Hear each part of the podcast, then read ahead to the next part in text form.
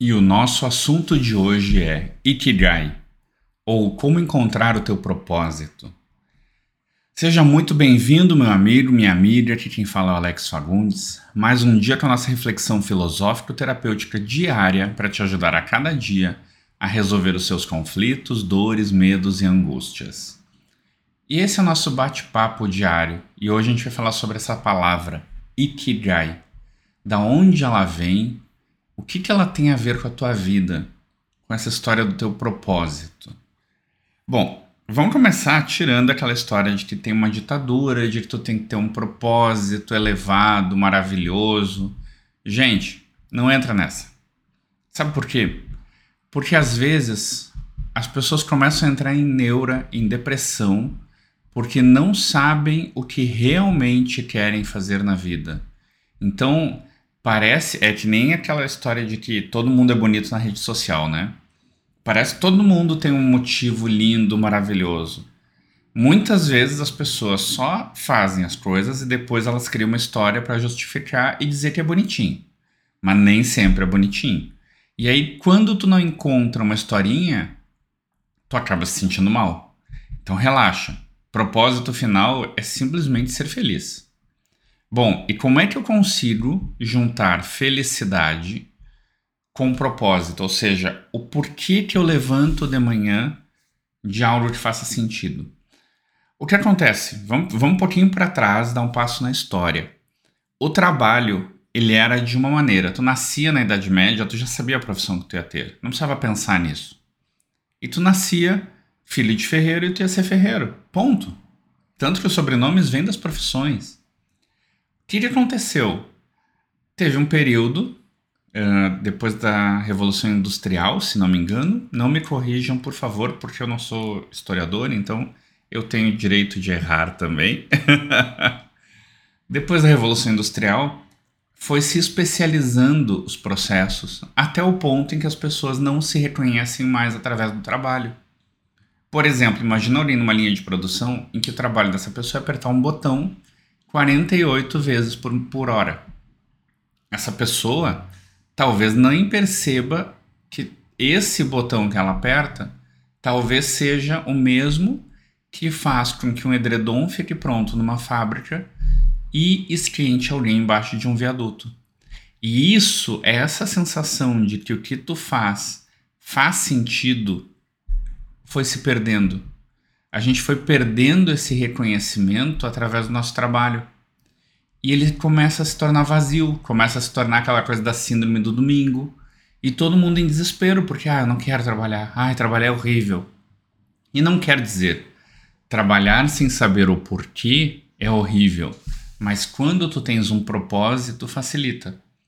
Eu vou resumir, mas tem um vídeo no meu canal sobre felicidade, então dá uma olhada lá no YouTube. O que, que é felicidade, os conceitos mais atuais? É tu fazer algo e ter um sentido para o que tu faz. Então, quando tu entende o todo, aonde tu se encaixa na engrenagem, quando tu tem um sentido para o que tu faz, fica mais fácil de suportar a parte chata do teu trabalho. Ah, mas como assim, Alex? Eu, é, não entra nessa vibe de que, ai, quando, quando tu faz por amor, tudo não é trabalho, tudo se torna leve. Não se torna. Pode ter certeza que, por mais que alguém adore o que faz, vai ter partes chatas. Ah, mas eu trabalho com pessoas, eu amo trabalhar com pessoas. Legal. E limpar o banheiro da tua sala, tu gosta? Duvido. É chato, não tem como tu dizer, nossa, eu estou limpando esse banheiro mega feliz. Relaxa, não tem problema. E eu tô dando esse exemplo e não desmerece ninguém que trabalhe limpando banheiro. Eu tô dizendo que vai ter coisas do tipo, ah, eu tenho que trabalho com pessoas, eu tenho de me divulgar. Dá trabalho, é repetitivo, é parecido. Então tudo, todo trabalho vai ter algo chato. Eu trabalho entrando em contato com pessoas, ah, tem que fazer carta. Legal. Vai dizer que é legal ficar colando selo em 200 cartas. Não. Mas desencana. Só que esses conceitos tinha aquela tríade assim, ah, o que que tu ama, o que tu é bom e o que que o mundo precisa.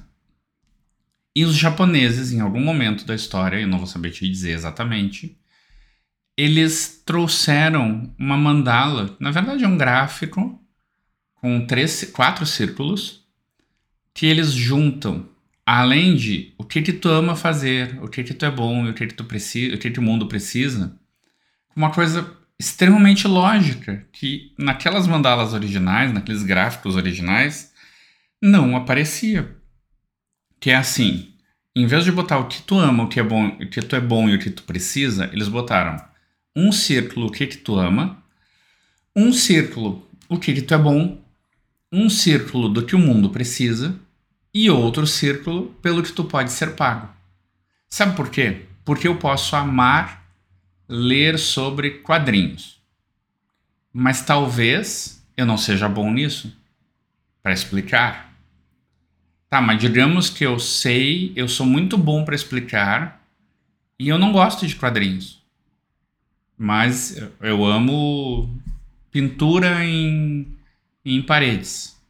Legal, eu posso ser muito bom, eu posso amar pintura em paredes, eu posso ser muito bom, eu posso amar pintura em uh, quadrinhos. Mas será que o mundo precisa dessas minhas habilidades? Olha, muita gente precisa pintar sua parede.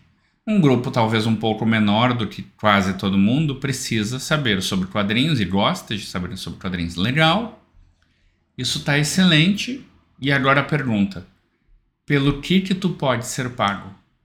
Aquilo que tu ama, que tu é bom e que o mundo precisa, que teoricamente seria o ideal, vai te render financeiramente dinheiro.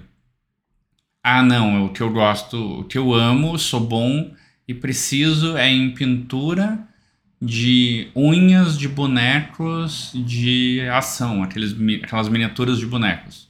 Eu amo pintar as unhas dele, eu sou muito bom e o mundo precisa, porque os bonecos ficam mais bonitos. Tá legal? Quem é que te paga para isso? Ah, três lugares no mundo. Talvez tu não tenha um mercado bom para isso. O Ikigai é junta o que tu ama, junta o que tu é bom, junta o que o mundo precisa e junta o que o mundo está disposto a pagar. E aí, quando tu junta realmente essas quatro, tu entra naquela coisa de tipo, tu tem um sentido por que tu tá fazendo, porque tu ama e tu é bom naquilo. Tu tem um trabalho, porque as pessoas querem te pagar para isso, e tu tem um nicho de mercado, porque o mundo precisa disso. Quando tu une tudo isso, aí sim tu tem algo pelo que levantar, ser pago, trabalhar e que faz sentido. E que naqueles momentos muito chatos daquela, daquele trabalho que tu tá fazendo, tu vai lembrar, não, mas eu tenho um porquê. E a gente vai conversar sobre porquê num dos próximos áudios, um dos próximos podcasts. Então tá, Pensa, qual é o teu Ikigai? E até amanhã, um excelente dia para ti.